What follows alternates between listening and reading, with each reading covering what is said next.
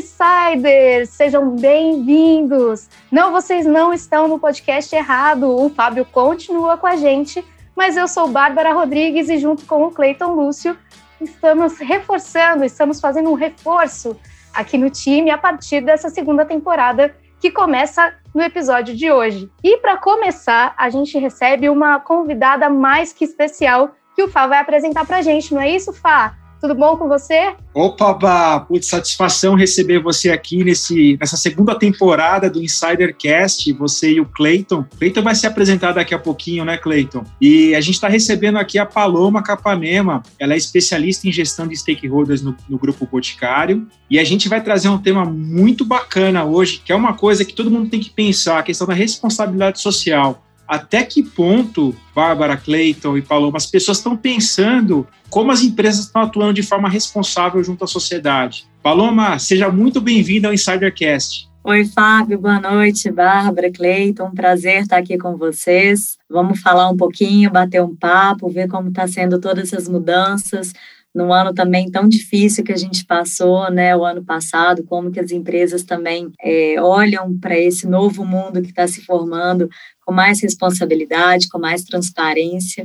É um prazer estar aqui com vocês. É, a gente que agradece, né? Primeiramente, me chamo Cleiton Lúcio, sou muito grato por estar aqui. E, Paloma, queria começar fazendo uma pergunta já, logo de cara, assim, que é o seguinte, eu tenho percebido que nas redes sociais e até nas propagandas de TV, a sociedade, ela tem, como eu posso dizer, ela tem cobrado mais as empresas é, nas causas sociais. Como é que o grupo Boticário ele tem visto isso e como é que ele tem lidado com essa cobrança a mais que tem acontecido nos últimos anos? Legal essa pergunta, Cleiton. A gente vem até uns movimentos, né? Enfim, é, realmente não só cobrando, mas eu acho que a gente vem mudando um pouco o comportamento para trazer sempre mais transparência daquilo que a gente faz, né? Eu acho que não é só gerar um valor agregado econômico para o país, mas a gente tem um valor agregado enquanto sociedade, aquele retorno que a gente tem que dar, é, enfim, para o país que a gente está, né? Que nos recebe tão bem enquanto empresa. Então, acho que as redes sociais hoje virou realmente um canal que todo mundo tem acesso, que todo mundo tem voz e que a gente pode compartilhar não só as nossas iniciativas, mas a nossa posição também enquanto empresa. Então, olhando também né, nesse viés corporativo, a gente vem fazendo muitas ações. Né? Dentro do grupo, a gente tem duas instituições de grande renome, que é a Fundação Grupo Boticário, que está há mais de 30 anos cuidando da natureza e do meio ambiente. Hoje é das instituições sem fins lucrativos que cuidam da natureza é,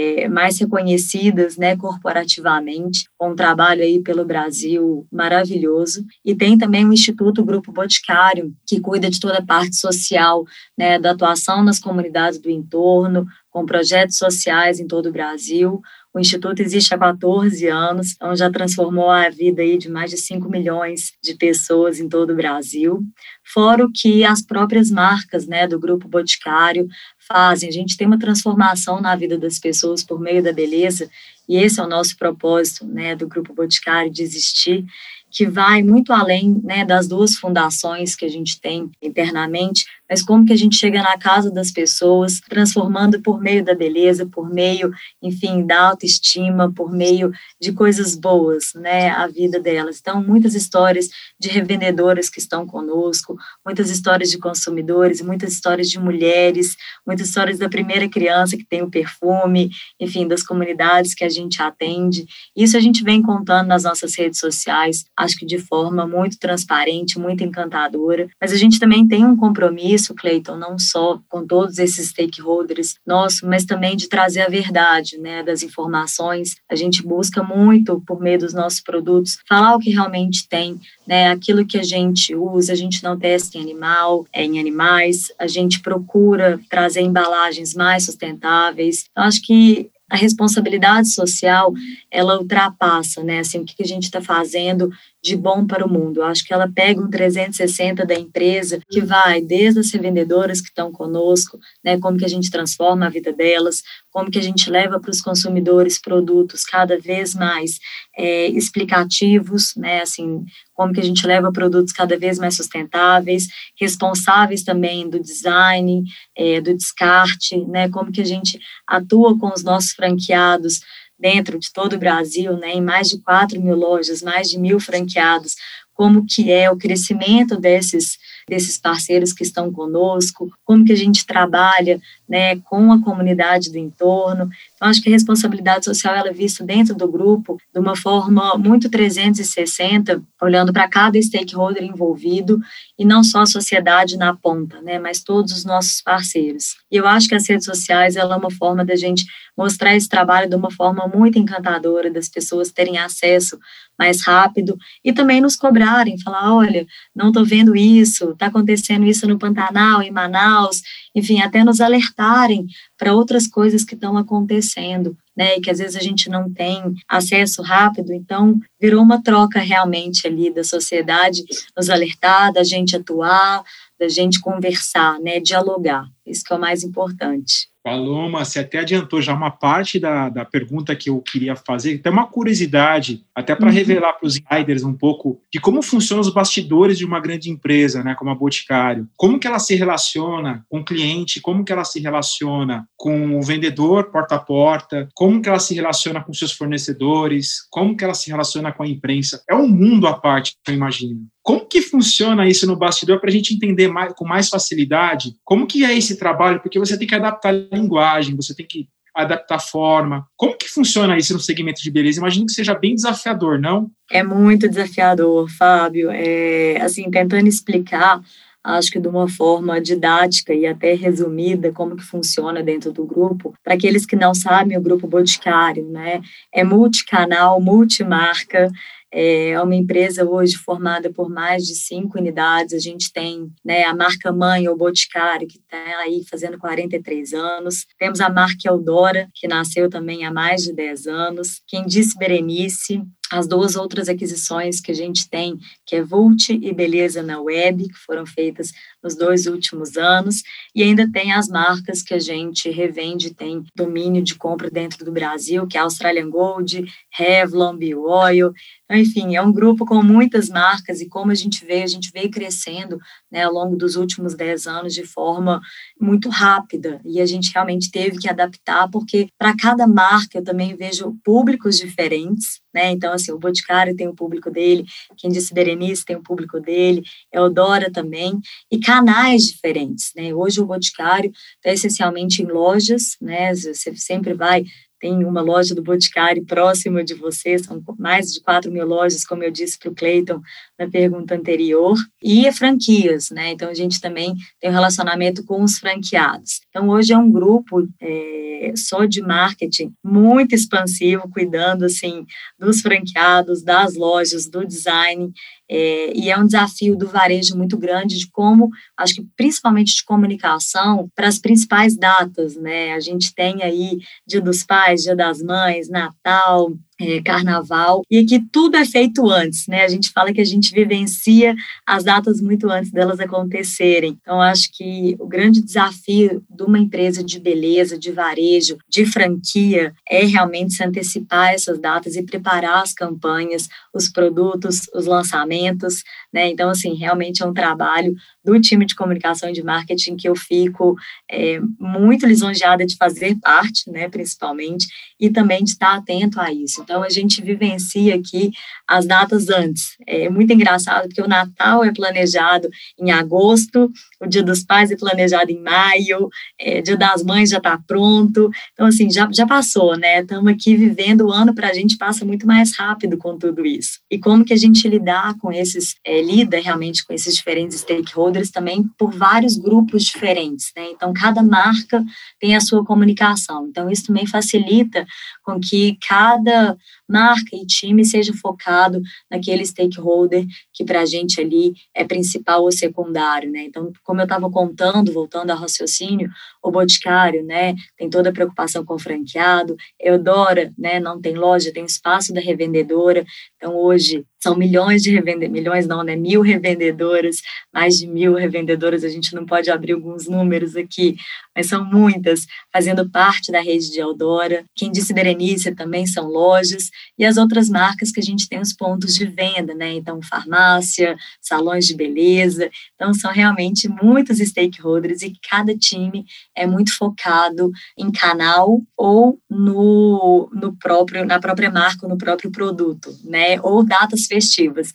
Então é interessante que a gente tem pessoas focadas em datas comemorativas, pessoas focadas em produtos, pessoas focadas em catálogos, pessoas focadas em pontos de venda, é, e-commerce. Então é bacana que a gente se divide, mas ao mesmo tempo vem o outro desafio que é integrar todas essas áreas e todos esses times, né?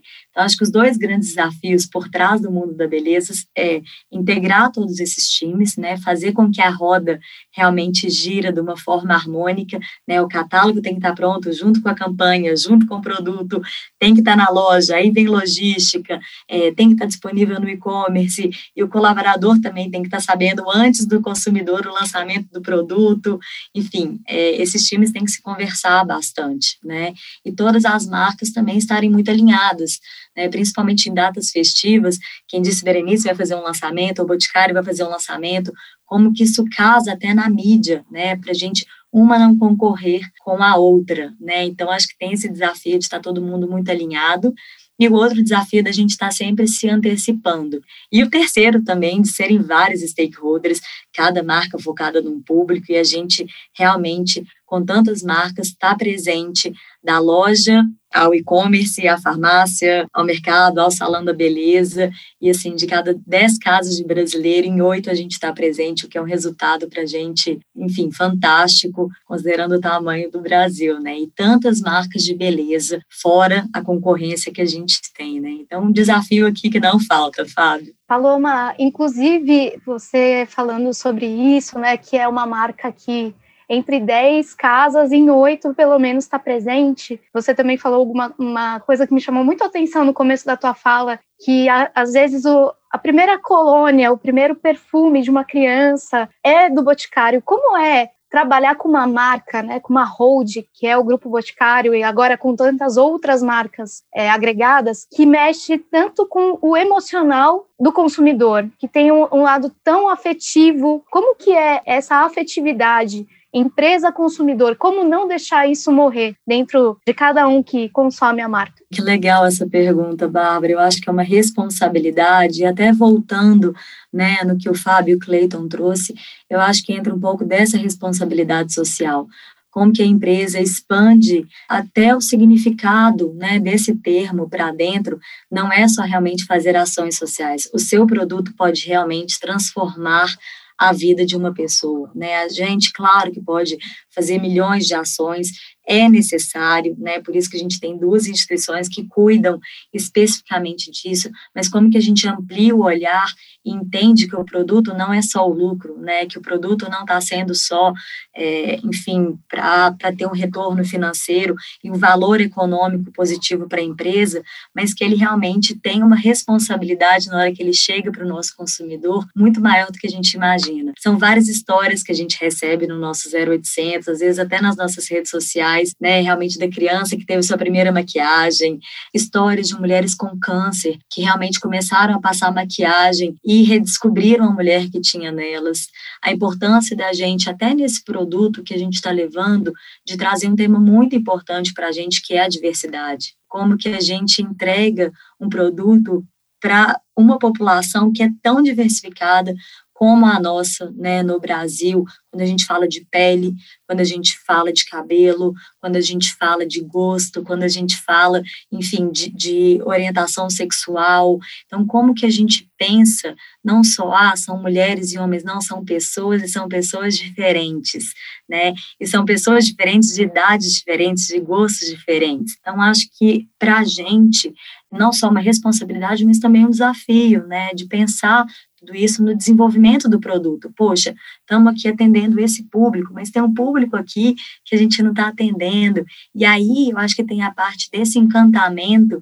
que dentro da nossa fábrica parece que a mágica acontece, assim, eu sou uma eterna apaixonada pela empresa, mas quando a gente entra dentro da fábrica e vê como que um batom é desenvolvido, como que um blush é desenvolvido, como que um perfume é feito, não tem como ele chegar no consumidor e não fazer a diferença na vida dele, sabe? As crianças, assim, a gente tem a linha, né, do Bot Baby, tem a linha para adolescentes, né? Quem não teve uma cherry na vida, quem não teve um capricho na vida, acho que são memórias afetivas que acho que transbordam e fazem com que a cultura da empresa não morra, da gente realmente é, transformar o mundo por meio da beleza. Esse é o nosso propósito, essa é a nossa cultura, é o que a gente vivencia aqui dentro, de que cada produto tem que chegar é, no consumidor para que ele realmente transforme é, a sua realidade, o mundo e faça diferença na vida dele. Né? Não é só um batom, não é só um perfume, é uma história por trás daquilo e que marca, né? A gente lembra, poxa, esse cheiro me lembrou alguém, é, né? enfim, esse desenho, essa embalagem, é o frasco, né? Tem pessoas que, que fazem coleção né, de frascos, de design. Então, tem uma história por trás né, do desenvolvimento. E é muito bacana porque a gente tem um fundador que é uma pessoa de muita luz, que é o Dr. Miguel, e que ele traz isso na cultura e que eu vejo isso perpetuando em cada dos 12 mil colaboradores que a gente tem. Eu acho que isso perpetua essa visão humana que tem dentro do produto. E eu acho que isso é muito importante na hora que a gente pensa, desenvolve, comunica e vende e descarta né? Existe um produto, existe uma história, existe alguém, existe realmente uma pessoa que está recebendo aquilo. Então, isso tem que ser pensado em todo plano, em toda a cadeia de valor aqui dentro da empresa, e eu acho que é isso que a gente procura fazer. Respondi a sua pergunta, Bárbara. Super, super respondeu, e é isso, né? A gente coleciona memórias, né? A memória olfativa é uma delas, né?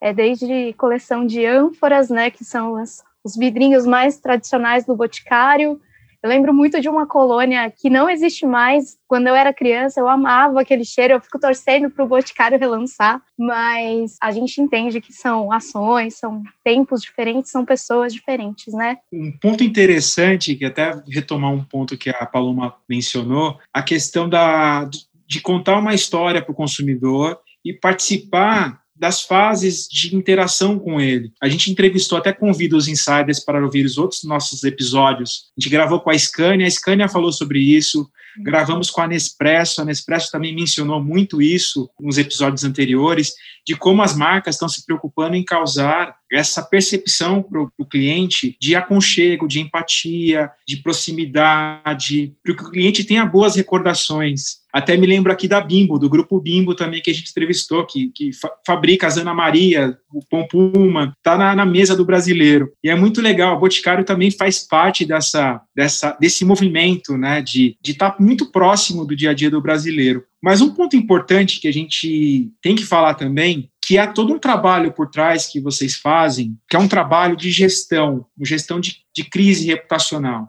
Porque quando você está falando de uma marca, é, a marca ela tem que ser protegida, né? ela tem que ser blindada. E tem vários artifícios que são feitos na, na comunicação para que haja esse gerenciamento, tanto em rede social, quando você vê alguma crítica de um consumidor, quanto da imprensa, quanto de um, de um parceiro, de um fornecedor. Há um trabalho a ser feito. E eu queria trazer um pouquinho para os insiders como que é esse bastidor de uma grande empresa como o Boticário, além de contar essas, essas histórias e participar da vida do brasileiro, como que é esse trabalho de gestão da imagem da marca?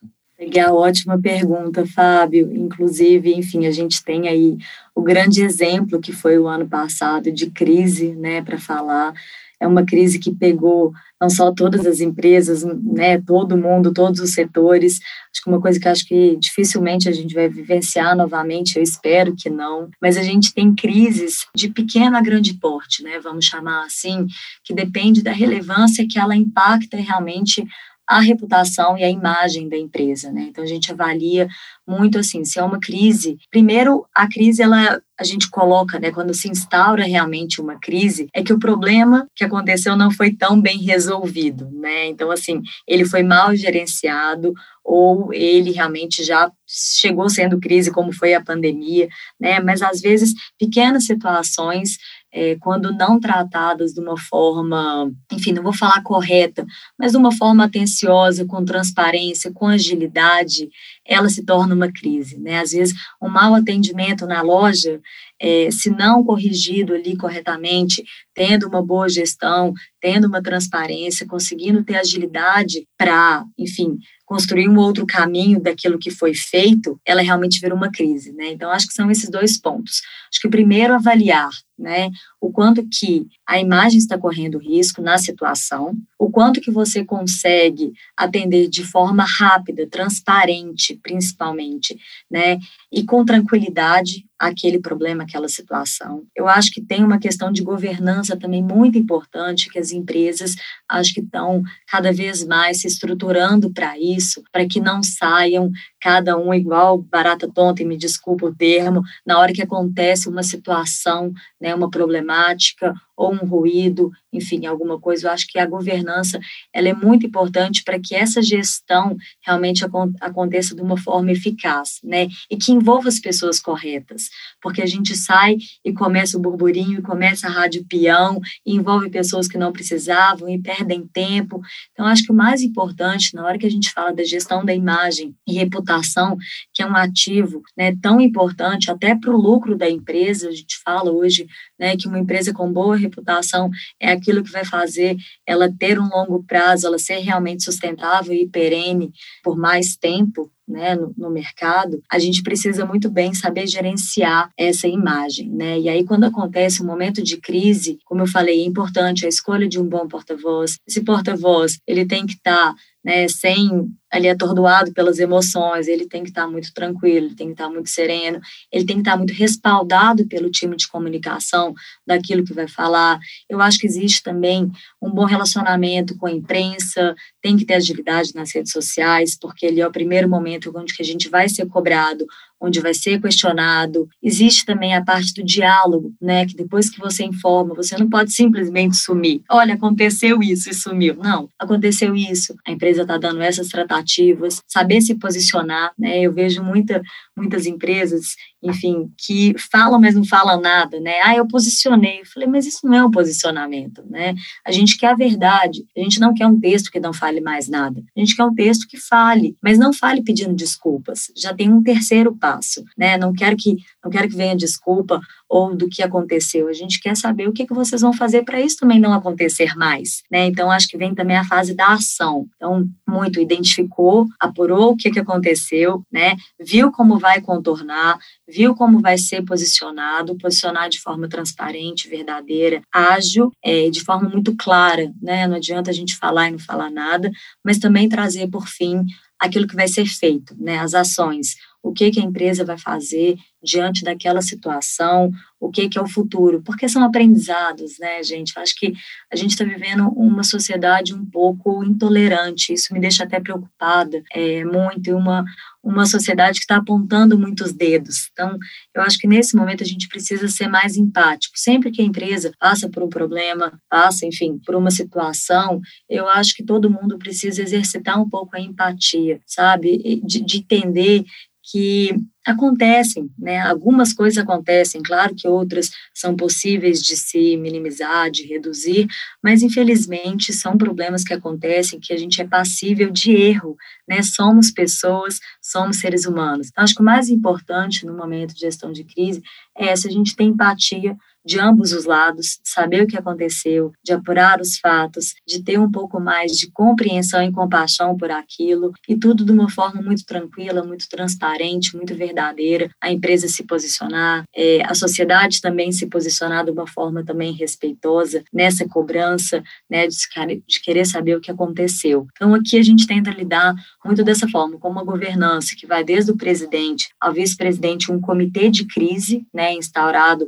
desde o ano passado, com diversos representantes, então a gente tem jurídico, tem uma pessoa, tem uma liderança de TI, uma liderança de comunicação, uma liderança de relações governamentais, para que todos ali alinhados definam o posicionamento, escolham realmente as melhores pessoas para serem envolvidas e que leve é, isso para a empresa de uma forma muito assertiva, de uma forma segura, para que não haja murmurinho, não haja mais ruídos. Não sei se, se todas as empresas têm um pouco dessa governança, mas aqui vem com as minhas dicas. Precisa ter uma governança, precisa ter empatia de ambos os lados, precisa ter, sim, um comitê, precisa já ter os positions papers já meio que preparados, né? Algumas coisas que a gente já consegue prevenir. O que, que a gente consegue minimizar? Né? Tem coisas que a gente não consegue imaginar que vai acontecer, como a pandemia do ano passado. Ah, mas um mau atendimento na loja? Gente, é possível. Como que a gente trata? Ah, uma discriminação que aconteceu, um produto que chegou errado, faltou produto, enfim, coisas que a gente já consegue prever que realmente acontecem por falhas, enfim, N's, a gente já também já tem que deixar preparado para, na hora que precisar de agilidade, atuar da forma mais rápida que a gente conseguir. Paloma, você falou em governança, falou em planejamento, falou em tópicos exatamente que a gente costuma abordar com os nossos clientes quando a gente está fazendo uma gestão de crise. Até pedindo licença para fazer o, o merchan da, da InsiderCon, que é o patrocinador master da Insider, do InsiderCast a gente tem orientado muito os nossos clientes a fazer uma boa gestão, a começar a definição de porta-vozes, até contando para os insiders como que funciona um pouco desses bastidores. A gente define os porta-vozes da empresa, as pessoas habilitadas para falarem sobre determinado assunto. Geralmente é assim que funciona, não é qualquer pessoa dentro da empresa que pode se pronunciar. O que, que a gente orienta para os nossos clientes também? Construção de mensagem-chave. As pessoas têm que ter o executivo que vai falar, quando ele aparece para falar sobre um determinado tema, ele já está preparado para falar sobre isso. Então, a gente já faz um, um levantamento de informações para esses executivos. E a gente tem batido muito na tecla dos nossos, com os nossos clientes aqui. Planejamento é fundamental para você fazer uma boa gestão de crise. Não importa se é uma grande empresa, como o Grupo Boticário, como uma empresa menor, um empreendedor menor. E ele também tem que fazer uma boa gestão de crise nas redes sociais, nas interações que ele tem com o jornalista. E tudo isso, assim, a gente tem batido muito na tecla. Eu fiquei até muito, muito interessado quando você falou dessa questão da empatia, que vai muito em linha do que a gente tem falado com os nossos clientes. Tem que ser muito transparente no momento que ocorre uma crise. Você tem que mostrar a vulnerabilidade da, da sua empresa e mostrar que vai corrigir o problema se o problema ocorreu. Então a gente tem notado esse movimento e eu queria só fazer esse, esse, essa complementação da sua resposta que eu achei muito interessante, que vai muito em linha com o que a gente vem desenvolvendo aqui na InsiderCom. Ah, estamos alinhados, que ótimo, Fábio. Bom, enfim, esse é um tema muito longo, né? Eu acho que assim, daria para a gente falar horas e horas aqui só sobre crise, sobre reputação, sobre gestão, enfim, dicas ou não, mas eu acho que aqui a gente trouxe alguns pontos importantes, você me complementou super bem, obrigada. Paloma, continuando aqui com a, com a entrevista, tem muita gente aqui que assiste o Insidercast que está começando a carreira agora. Agora falando um pouco mais na parte motivacional, eu queria saber de você qual foi o seu grande desafio até então, como profissional. Desse desafio, quais dicas você daria para as pessoas que estão começando agora, que querem trabalhar numa grande empresa e que realmente precisam de um norte? Meu principal desafio foi mudar para São Paulo, sendo muito sincera, é, sair de Minas Gerais, né, sair da terrinha do pão de queijo e mudar, né, para a selva de pedras.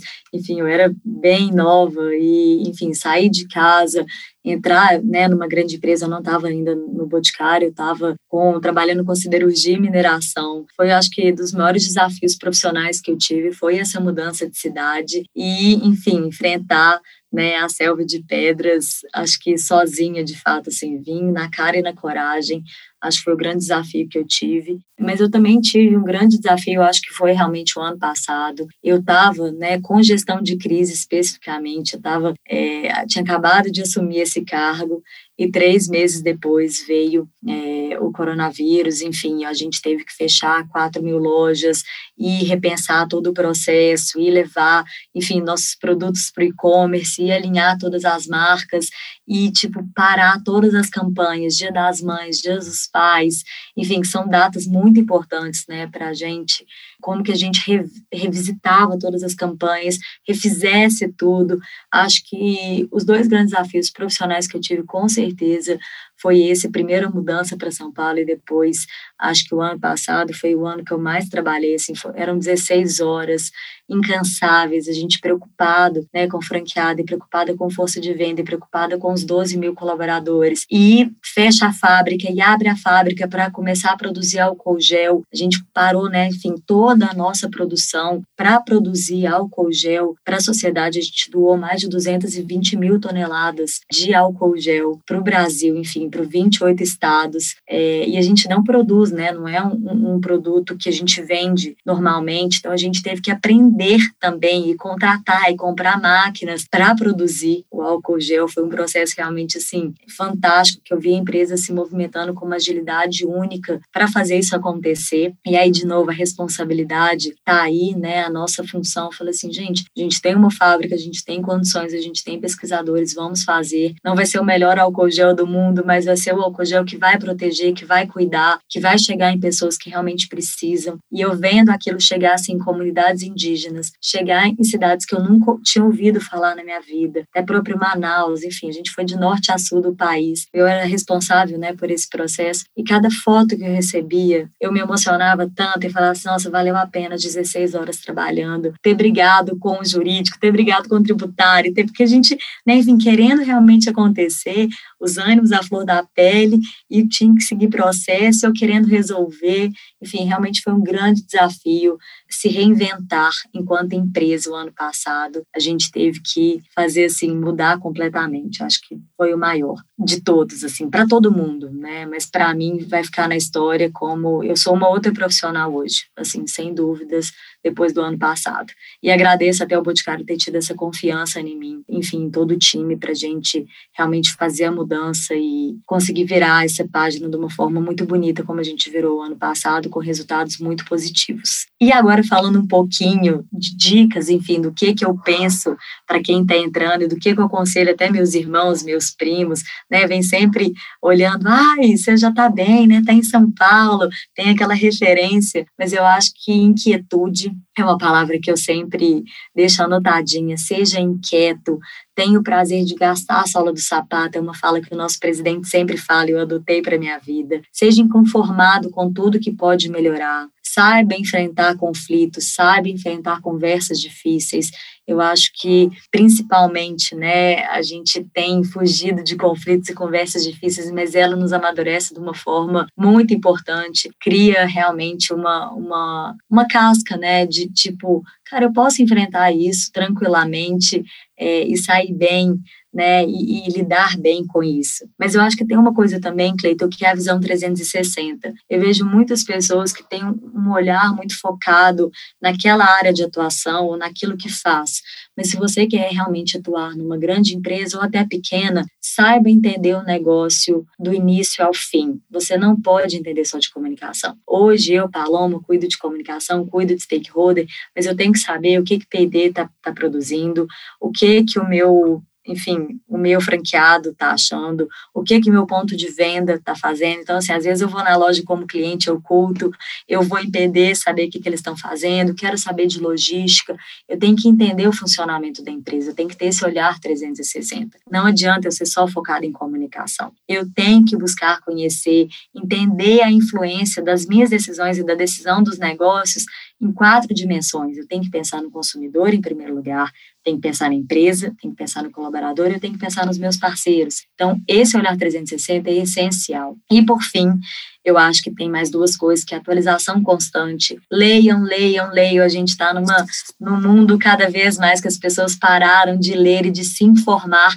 e bem informados. Não é só manchete, não é só Instagram, não é só Facebook. Leiam, leiam jornais, leiam revistas, se atualizam, ouçam podcasts, vejam as milhões de plataformas né, que a gente tem agora disponíveis de boas informações. Acho que um profissional bem informado ele consegue hoje atuar muito bem e entrar realmente em empresas para fazer a diferença. E, por fim, acho que a rede de relacionamento, construir pontes, ter um ótimo networking, fazer contatos. Acho que ninguém constrói nada sozinho. A gente está numa jornada, são pessoas falando com pessoas. Então, acho que nessa jornada e nesse caminho que a gente está, essa construção de laços é muito importante. Né? Então, acho que ficam aí essas quatro dicas para o pessoal. Paloma, antes da gente finalizar, eu queria pedir para você deixar um recado para os nossos insiders, as suas redes sociais, onde eles podem te encontrar é isso. Eu acho que o resumo da nossa conversa é um pouco do que a gente estava falando nos bastidores e é o que a gente tenta trazer aqui para o Insidercast, que é no final do dia são pessoas lidando com pessoas, né? Não importa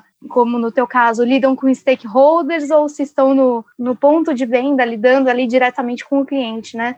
No final do dia, todo mundo tem sonhos, todo mundo tem desejos, todo mundo tem dificuldades, né? Eu acho que é o, o resumo da nossa conversa é dessa beleza que transforma né, que é o, um dos slogans do, do Boticário, acho que é um pouco disso, né? Então, queria te pedir, na verdade, a tua mensagem final e como o pessoal pode te encontrar. Bom, vocês podem me encontrar é Paloma Capanema, estou é, no Instagram, estou no LinkedIn, se tiverem perguntas, quiserem continuar a conversa, é sempre um prazer, como eu falei, a gente tem que se ajudar, a gente tem que continuar criando essa rede de relacionamento enfim, então estou super à disposição, podem me procurar. Eu acho que a grande mensagem é uma frase que eu gosto muito, que é quando a gente chega do outro lado do oceano, a gente precisa queimar as caravelas. Então, eu acho que, enfim, fica esse reflitão para todo mundo. Eu acho que a gente tem que olhar para os oceanos e saber queimar as caravelas para conseguir alcançar sempre outros oceanos e outros lados.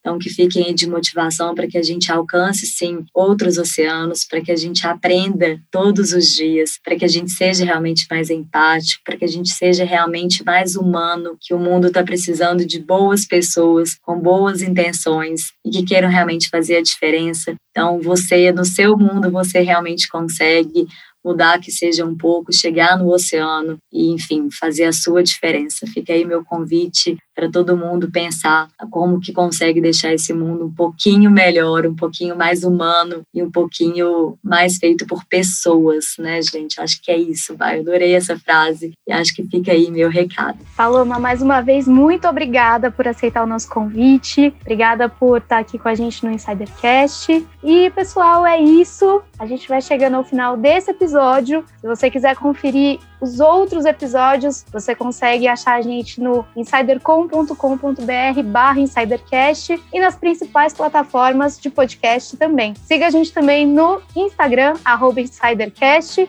E se você tiver uma sugestão, dúvida, é só mandar no e-mail contato arroba insidercom.com. É isso, a gente fica por aqui nesse episódio e a gente se encontra no próximo. Até lá!